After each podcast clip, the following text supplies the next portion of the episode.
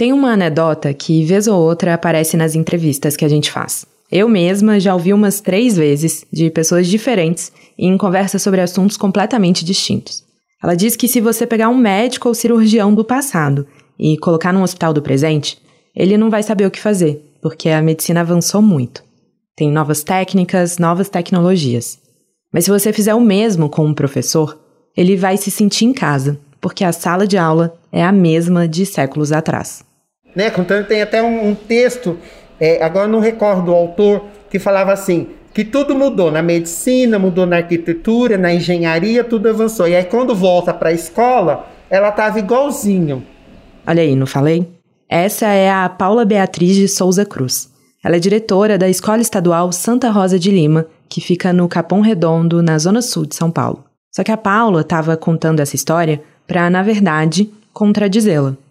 Ela continuou o raciocínio. Aquele texto, naquele momento, fez sentido. Hoje não está mais a escola. Sabe, eu, eu vejo que ela está nesse movimento mesmo de acompanhar. Isso eu vejo que pelas profissionais que aqui trabalham, as professoras, todo mundo empenhado, sabe? Todo mundo envolvido, atenado com as informações, sabe? Assim, abertos para esse novo olhar, entende? Então acho que isso que é, é o que enriquece. A Paula tem propriedade para falar sobre isso. Ela é professora há mais de 30 anos e dirige a escola em que está atualmente desde 2003. Ela é também a primeira e única diretora transexual do estado de São Paulo. E até onde a gente sabe, do Brasil.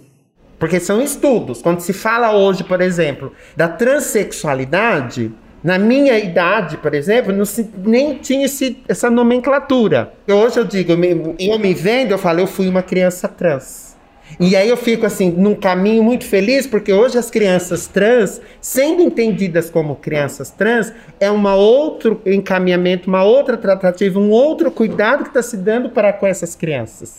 Para com as crianças negras, pretas, né? Que eu vejo hoje, aqui na escola mesmo, muitas das meninas assumirem os seus cachos. Estou dando alguns exemplos para colaborar com essa reflexão, né? De que o mundo mudou. E, e, bom, e que bom que ele mudou. Né? Que se pensa se ele estivesse ainda como em 1500.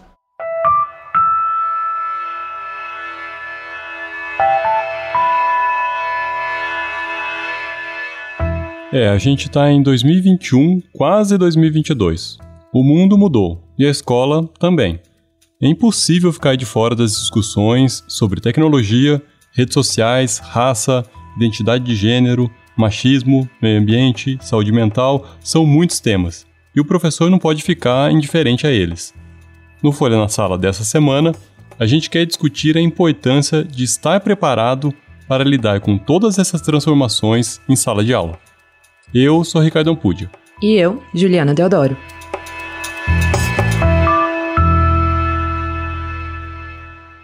Quando eu e o Stefano Macarini, editor de som aqui do Folha na Sala, chegamos na Santa Rosa de Lima, a diretora Paula Beatriz estava ocupada colando um banner na entrada da escola e nem percebeu que a gente estava ali. A gente está te pegando aqui no meio do dia, né? Desculpa, perdão. É. o nível vocês chegaram.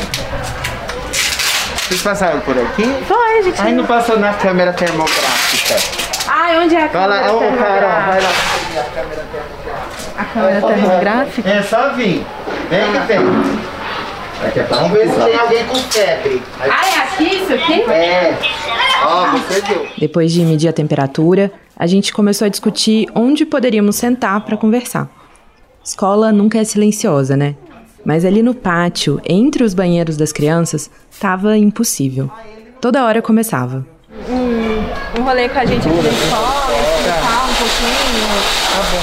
Aí o que você preferir? Você que aqui por aqui, você vê que tem agora o secador é. de mão, aí ele. Uhum. Ele faz. Esse é. barulho de secador de mão? É. Então estão falando de sustentabilidade, um papel toda hora para secar a mão. Eu falei, vamos então colocar o automático, que, que aí não estamos contribuindo, né? De uma forma, porque aí tem ainda a eletricidade também, né? Então. Sustentabilidade, diversidade, respeito. Todas essas bandeiras estão literalmente penduradas na escola. Há banners que falam desses assuntos espalhados pelo pátio e nos corredores por onde passam pouco mais de mil alunos. São crianças do primeiro ao quinto ano que são atendidas em dois turnos. A escola é composta basicamente por três construções. Assim que você entra pelo portão, tem um bloco térreo à esquerda com salas de aula. No meio fica outro bloco, onde está o pátio, a direção, a cozinha e o refeitório. E à direita tem um prédio mais novo, com dois andares, onde a gente entrou em busca de um pouco de silêncio, que a gente achou na sala da coordenação. E na minha sala não dá mais por conta do secador de mão. Ele. Aí só vai ficar o e não vai sair minha voz. Tem que sair a minha voz. Era realmente importante que saísse a voz da Paula, para que a gente pudesse contar a história dela. Eu, eu sempre disse que eu nunca formei ninguém.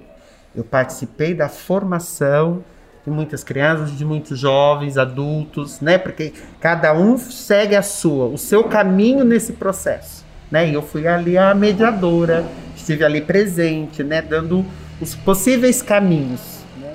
A Paula é professora há 32 anos. Ela começou na alfabetização, passou pela formação de professores e trabalhou também com a educação de jovens e adultos.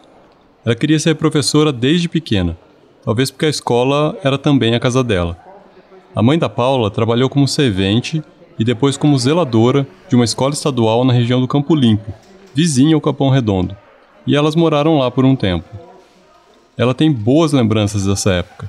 Quando tinha 14 ou 15 anos, por exemplo, e não era mais aluna, só moradora, o diretor percebeu o interesse dela pela biblioteca e deixou que ela usasse o espaço, que estava fechado. Ela começou a organizar os livros, a emprestar para os alunos e de repente era quem cuidava do lugar. Mas foi também nessa escola que ela viveu o preconceito pela primeira vez. Quando estava na quinta série, os professores chamaram a mãe da Paula para conversar e sugeriram que ela tinha algum problema. Né, eu, eu, falo aqui hoje, mas eu tive esse sofrimento quando passei por, por, por essa escola.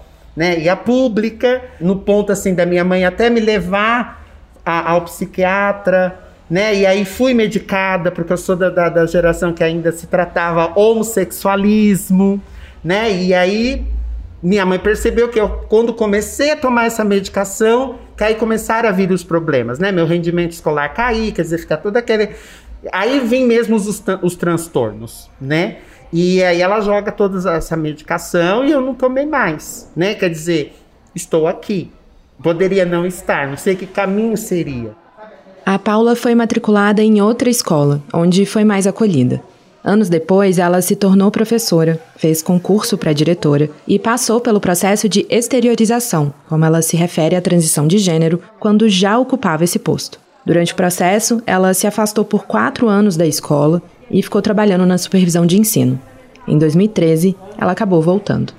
Hoje, ela é uma referência e uma voz ativa sobre a importância da diversidade na escola e sobre a necessidade dos professores estarem preparados para lidar com ela. Esse profissional que está hoje na escola, ele tem que ter essa compreensão, esse olhar para o, o, o, tempo atual, do que o mundo está hoje pedindo, né? E deixar desses conceitos arcaicos, esses conceitos, sabe, assim, que, que geram dores, que geram sofrimentos, que já foram muitas dores e muitos sofrimentos. Mas para que isso aconteça, não basta só vontade. Agora, o que é necessário, formação é, específica sobre essa temática, sabe? Sobre as questões da diversidade, em, em, em, todas as questões, né? A racial, a de gênero, né? a sexual. Isso precisa, porque ainda existem profissionais que, por exemplo, são de uma geração que não se tocava nesse assunto. Então, nessa modernidade, essa, essa escola, ela precisa se repensar, e para isso o professor e a professora não pode fazer sozinho, né? Precisa haver políticas públicas que façam com que a gente compreenda. Essa é a professora Valusa Saraiva. Ela é doutora em difusão do conhecimento pela Universidade Federal da Bahia e foi coordenadora dos programas de diversidade do Instituto Anísio Teixeira. A Valusa diz que a regulamentação desses temas nos currículos e o próprio aumento dessas discussões na sociedade pressionaram a escola, que agora faz um debate que antes deixava de lado. questão da sexualidade, por exemplo, gênero e orientação sexual, ah, isso é uma coisa muito nova, está muito mudado. Isso sempre existiu nas escolas. Mas para discutir sobre essa nova sociedade em sala, é preciso uma formação que dê conta de produzir um professor crítico, que enxergue para além do conteúdo esteja atento à realidade da comunidade escolar e à pesquisa e que reflita sobre as tensões sociais. E isso só vem com uma política pública engajada a gente, digamos assim, entre aspas, joga nas costas do professor, nas costas, no rosto, no corpo desse profissional, toda a responsabilidade de um processo formativo. Aí eu dei formação, né? Eu fiz formação, eu, o Estado diz, ofereci, mas qual formação, né? Quais os princípios, quais as bases? O que é que essa formação é, mexeu com o outro para que ele saísse do lugar de forma que ele gostasse, que fosse positivo e principalmente que desenvolvesse a aprendizagem nas escolas, né? Na escola da diretora Paula Beatriz, ela conta que precisou fazer uma reflexão com os professores e funcionários depois que um deles achou que ela tinha sido desrespeitada por um aluno que quis entender o que ela era. E ela falou: Nossa, você não vai dar suspensão, te ofendeu. Ela entendeu como malcriação, né? Eu falei assim: Não, não foi malcriação, porque de fato eu sou. É uma curiosidade, é um descobrir, e, e, e fiquei feliz que veio e perguntou diretamente para mim. Por isso que eu falei aquela hora que a criança é direta. Ela não rodeia. Entende? E aí dali que eu falei, opa, então vamos conversar sobre, porque ó, já entendeu como desrespeito e não é. Aí uma vez uma professora perguntou, se uma criança um dia perguntar se você é transexual, o que, que eu respondo? É que eu sou. Mas aí você explica e pega lá no dicionário o que, que é transexualidade. Explica e, e, não tem vídeos meus e tal, mostra um, um curtinho, sabe? Assim, pronto, nenhum, nenhum é proibido, né? Mas essas reportagens que eu já dei, tudo que fala ali de educação, mostra, pronto. Ela, ah, então tá bom. Então, né, esse caminhar mesmo.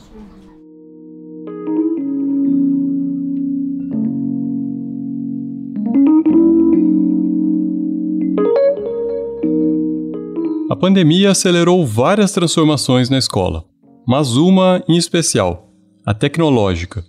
A digitalização do ensino aconteceu do dia para a noite, sem aviso nem preparação. Foi no fechamento das escolas que muitos professores tiveram a primeira experiência deles com o mundo online e passaram por formações a toque de caixa para conter as perdas que o coronavírus ia causando na educação. Para a especialista em políticas públicas de educação e tecnologia Maria Antônia Goulart, com a reabertura, algumas escolas voltarão ao ensino tradicional sem agregar tecnologia, e outras devem implementar as ferramentas utilizadas nesse período para ensinar e fazer a gestão da instituição.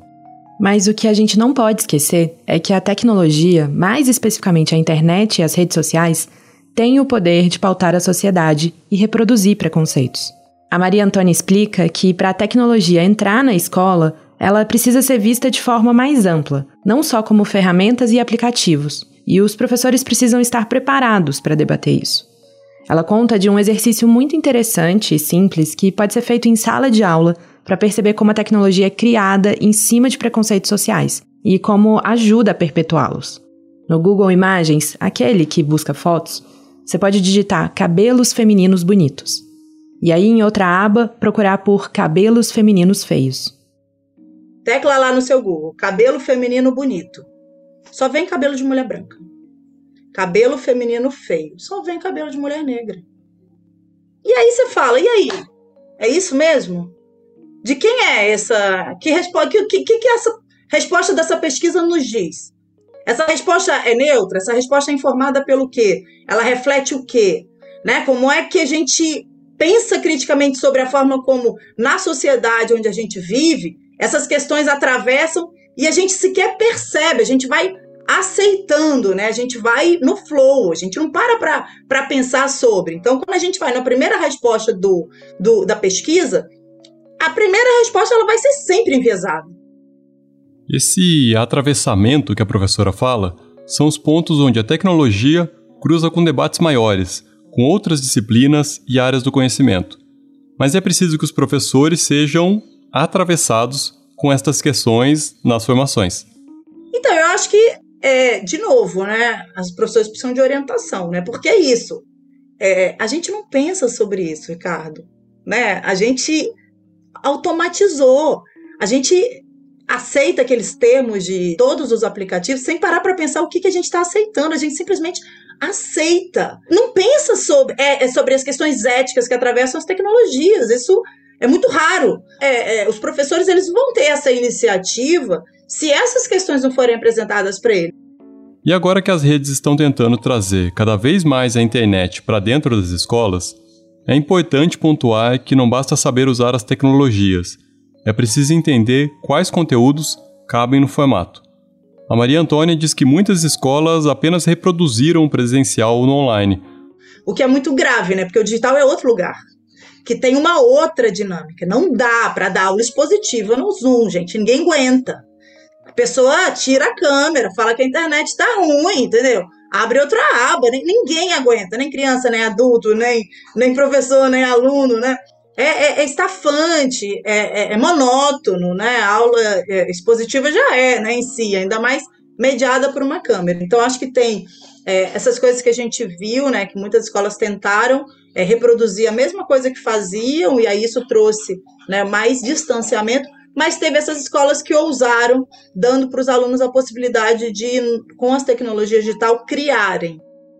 A criação deve ser competência da nova escola tecnológica. É o ponto central para os estudantes se engajarem na própria educação deles.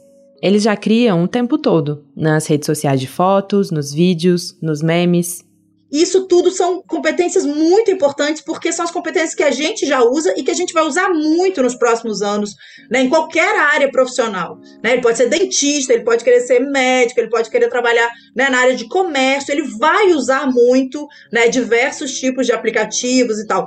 Então, eu acho que é, isso é algo importante de, de manter, né, que precisa entrar na, nessas escolas. Para Maria Antônia, a tecnologia só vai entrar de vez na escola se ela fizer sentido para os alunos.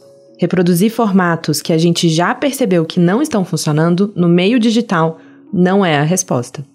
Para mim, a pedra de toque é a tecnologia tem que ser usada para criar. Essa geração usa a tecnologia para criar. Então a gente não pode jogar eles para um outro lugar que não é esse lugar.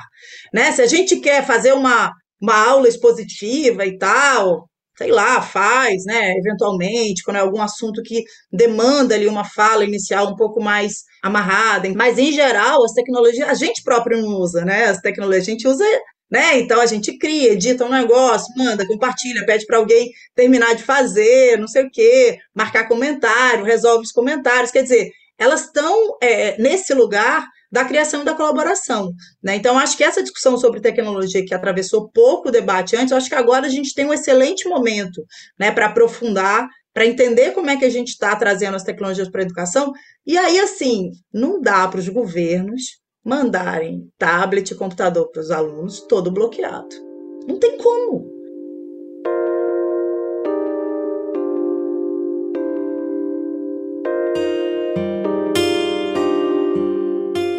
Se a escola reproduz as discussões e os desafios da sociedade, ela certamente vai reproduzir os preconceitos, silenciamentos e discriminações.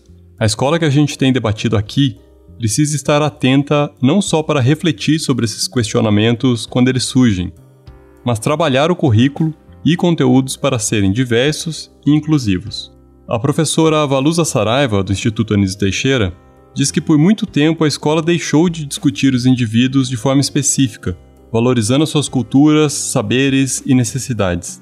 Quando a gente fala da questão é, de raça e etnia, por exemplo, tem pessoas que falam de direitos humanos, vamos falar da, da pessoa humana querendo abafar a especificidade de raça e de etnia.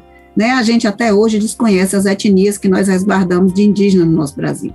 A gente até hoje discute muito pouco a questão do que se via das, alguns anos atrás, que era de embranquecer as famílias para essas famílias serem boas, bonitas e maravilhosas. Então, essas questões todas, elas ainda permeiam a, as nossas mentes, elas ainda, elas ainda permeiam o nosso cotidiano e é fundamental que as escolas eh, sejam oportunizadas a se repensarem. E isso se torna mais relevante ainda quando a gente pensa que a escola é o primeiro lugar de convívio social de todo mundo. Aqui, a Paula Beatriz de novo. A escola é que vai contribuir para com isso e possibilitar todas essas formas de, de, de, ver e de enxergar esse mundo atual, né? Que é um mundo plural, um mundo diverso, né? Um mundo que ainda se tem muita as diferenças. Então, que ponto que a gente encontra que não é pela igualdade. A gente tem que buscar um ponto para a equidade, né? Porque igual nós nunca seremos, né? E ainda bem que somos diferentes. E é exatamente essa busca da equidade, entender essa pluralidade e toda essa diversidade que está presente hoje no mundo e lógico. A escola é o primeiro espaço social no qual agrega essas diferenças, essa diversidade e essa pluralidade. Essa não é uma questão que diz respeito só aos estudantes, mas a toda a comunidade escolar, que inclui os professores, funcionários, supervisores, secretarias. Segundo a Valusa, o autoconhecimento e a aceitação da própria identidade é um dos princípios da formação crítica que ela falou agora há pouco. A diretora Paula conta que diversas vezes ela teve diante de situações em que precisou reafirmar as identidades dela, num conflito bem particular de ser enxergada como uma mulher, mas não só, como uma mulher negra, como uma mulher transexual negra. Ela conta um exemplo que aconteceu com ela. A mãe de uma aluna precisava entrevistar uma pessoa trans inserida no mercado de trabalho. A aluna sugeriu a diretora, mas a mãe não levou a sério, porque achava que ela era uma mulher cisgênero, ou seja, uma pessoa que se identifica como mulher e que nasceu com o sexo feminino. A Paula conta que isso é chamado de passabilidade. Aí nisso a menininha veio, ai, minha mãe precisa fazer um trabalho, entrevistar a senhora, a senhora dá entrevista? Eu falei, dou, dou sim, fala pra ela vir conversar comigo. Aí a mãe, quando veio, me contou, ela falou, nunca imaginei, nunca imaginei. Aí eu falei, é a, a mal passibilidade, né, essa palavra horrorosa que criaram da passibilidade, que eu não, não sou a favor dela. Eu não sei. Que eu sou passi tenho passibilidade. Agora, essa mãe não, em momento algum, tem a, questão de, de ver eu como uma transexual, já assim como uma mulher. Então eu tenho essa passibilidade. Entende? Então, e isso acaba sendo um pouco ruim também, porque aí né, desvibiliza. E é por isso que eu sempre gosto de pontuar. Mulher negra e transexual sabe assim, para poder as pessoas terem esse entendimento. Eu não sou mulher, mulher, sou mulher transexual. Você já teve alguma situação de preconceito mesmo, assim, de algo que, que te machucou, que te é, ofendeu de fato aqui na escola, não, nunca passei. trabalho, não? Não. Eu posso dizer, eu até sempre disse, né, né eu sou uma felizarda. Até a data de hoje, 17 de novembro de 2021, eu não passei por nenhuma questão de discriminação, de preconceito. Entende? Em relação à minha identidade de gênero. Né? Nunca passei. Mas não, não posso me dizer que eu não posso ser a qualquer momento uma vítima. Entende? E a qualquer momento eu posso ser. Mas até hoje não, não fui. E em relação à questão racial, você já teve algum tipo? Também não. Inclusive é até assim, durante muito, por isso que eu falo do negra, porque eu fui embranquecido. Porque sempre ficou mais a evidência da transexualidade. Então não, não tinha a coisa da pele. Era o que é transexual, é, ela é transexual, sabe aquela coisa assim. E ainda antes de, de é gay, sabe aquela. Então era e, e o negro, negra não aparecia. Entende? Daí eu falo assim, eu fui embranquecida há muito tempo, então eu tenho que trazer esse número. Tem que reafirmar isso. Isso, eu tenho que reafirmar. Uhum.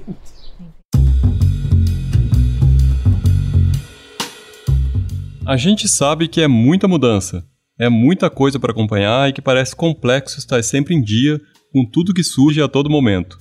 Hoje é uma informação, daqui a cinco minutos é outra. Né? Isso é muito instantâneo. Né? Então, por isso que a gente também não pode se prender àquilo. Porque daqui a pouco ela vai mudar. Ela pode mudar. Né? Então eu tenho que ter esse entendimento assim. Tá, agora é isso, então eu vou seguir. Mas mudou. Opa, então. Então eu tenho que ter essa, esse, essa consciência. Entende? De que tudo muda. Não é, não fica estável. Sabe? Não é uma coisa já pronta e terminou. O conselho da Paula para lidar com isso é trabalhar no coletivo. Nunca estar só. Caminhar junto e ouvir. Principalmente ouvir. Mas ela fala também da demora para que tantas dessas mudanças acontecessem e de como é importante ter dentro das escolas pessoas mais diversas em cargos como o dela, de direção. Ela diz que ser a primeira diretora trans do país traz um peso grande, mas é um peso que ela gosta de carregar, porque sabe que está abrindo caminho para outras pessoas, com quem vai distribuir essa responsabilidade, até que tudo se torne leve. Deixar de ser a primeira eu não vou mais, mas eu preciso de mais coleguinhas, né? A sala de coordenação da escola Santa Rosa de Lima conseguiu proteger a gente do som dos secadores durante quase toda a conversa com a diretora. Mas quando a gente menos esperava, fomos interrompidos por outro barulho. Né? Então são todas essas questões. Esse é o sinal. Ah, que música é? Fantasma da Ópera. Foi uma escolha sua? É nossa, porque aquele sinal causa danos à audição a sirene, né? Ao longo do tempo. E aí a música não, né? A música calma, ela educa. Ela tá presente nas nossas vidas, né? Então, eu vou tendo as ideias assim e o povo vai abraçando, né? E aí é coisa boa, né? Não é uma coisa que vai fazer mal, né? Então, então. Gente, mas eu amei que é o Fantasma da Ópera. Você é, você é fã do... Sou, porque eu, eu, eu, fui transformista, então eu fiz shows, né? Então aí era uma das músicas que eu interpretava. Na entrada é carruagem de fogo. E aí tem um propósito, porque sempre a carruagem de fogo é na hora que se forma, né? Na formatura que sempre toca carruagem de fogo. Eu falei, não, então eles vão aqui sempre ouvir a carruagem de fogo indo para salas de aula, porque é esse caminhar mesmo para essa aprendizagem, né? E aí na hora do intervalo, tanto para descer como para subir, é o Indiana Jones, porque o, o, o, intervalo é uma aventura, né? É uma coisa assim de dos deuses, né? E aí agora são 10 minutos para sair, aí toca Fantasma da Ópera para dar essa alertada e na saída toca Star Wars. Que aí eles vão para onde eles quiserem ir viajar, pro mundo dali. Eles gostam dessas coisas. Gente, eu amei.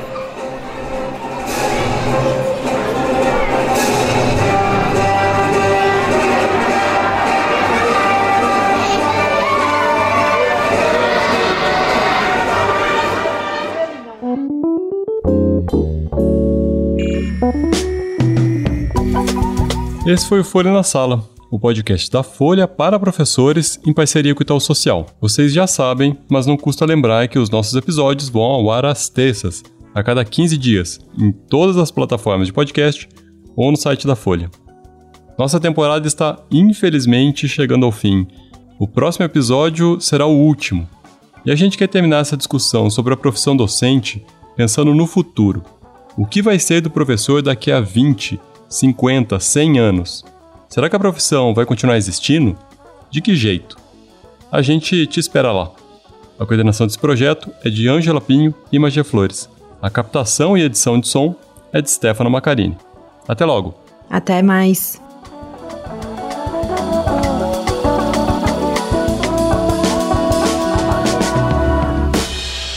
Para tecer uma educação de qualidade, é preciso entrelaçar bons fios. O Polo, ambiente de formação do Itaú Social, valoriza os saberes, o diálogo e a troca de experiências. Conheça mais sobre o Polo em polo.org.br. Itaú Social.